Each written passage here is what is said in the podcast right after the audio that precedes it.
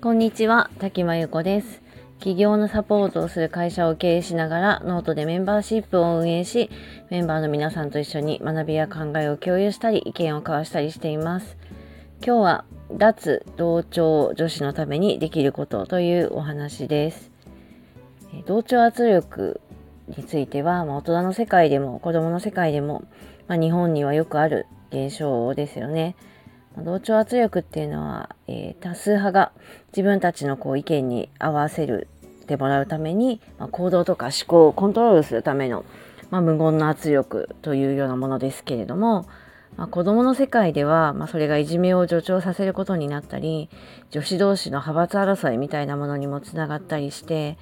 あんまり良くないものだなと思っています。もちろん大人の世界でもいいものではないんですけれども、まあ、自分の子供の頃のことを思うと、まあ、同調したいわけではないけれども、同調して嫌な気持ちになったりとか、あと、同調しないで、まあ、やっぱり仲間外れされるのが嫌だったりとか、まあ、そういう経験もよくありますし、大人になってからも、まあこう同調したり忖度してしまうような言動をとって結果嫌な気持ちになるようなこともたくさんしてきたので、まあ、自分の娘には、まあ、自分の意見を持たずにあと貫けずにこう多数派にただ同調するような子供にはなってほしくないなという気持ちがあります。まあ、といっても子育ては自分の思うようにいくわけじゃないので娘もやっぱり女の子ですし、まあ、同調するようなところはあってちょっとこれって遺伝的な要素もあるのかなとか仕方ないのかなって思ったりもしつつも、まただ本人もそういう自分が別に好きなわけではないようで、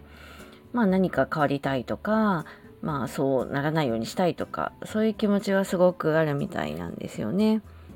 でもこういろんなあのアニメを見たりするんですけど、まあ、その中のこうキャラクターでこう同調に負けないで自分を貫いているような子とかを見ると、まあ、こうなりたいって強く思ったりとか、もちろんアニメなので、まあ、現実はそんなに何でもかんでもうまくいかないし、そのことも分かってはいるんですけど、まあ子供の頃はやっぱりこうなりたいっていう憧れみたいな存在って結構大事だとは思っていて、まあ、それを目指して、まあ、努力することも含めて、まあいい経験かなと思っています。じゃあどうすれば同調圧力に屈しないで、まあ、自分を貫けるようになるのかなと思った時に、まあ、やっぱり自分の中で軸みたいに、まあ、これは自分が得意とか自信があるみたいな、ま、そういうあの軸になるようなことがあることと、ま、そしてその軸を自分が貫いた時にそれを信じて応援してくれるような仲間とか家族がいることかなとは思っています。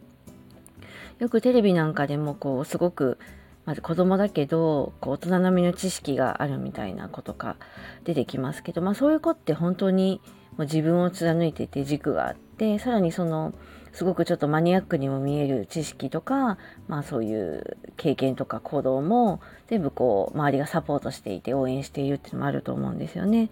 だからそのみんながそれを好きじゃなくても人がそれについてこなくてもまあ何とも思わないし自分は自分っていう感じなのかなと思っています。でまあ私の娘はちょっと体が小さいので圧力に向かいにくい立ち向かいにくいのかなって思ったりもしますが、まあ、とはいえ、まあ、人は人で自分は自分というふうに言い聞かせているので、まあ、自信の持てることを増やして、まあ、家族とか仲間を信じて、まあ、同調圧力に負けない女子になってほしいなと思ってはいます。まあ、この同調圧力問題はやっぱり女の子あるあるなので男の子見てるともうほんとみんな結構我が道を貫いててなんかちょっと羨ましくなっちゃうような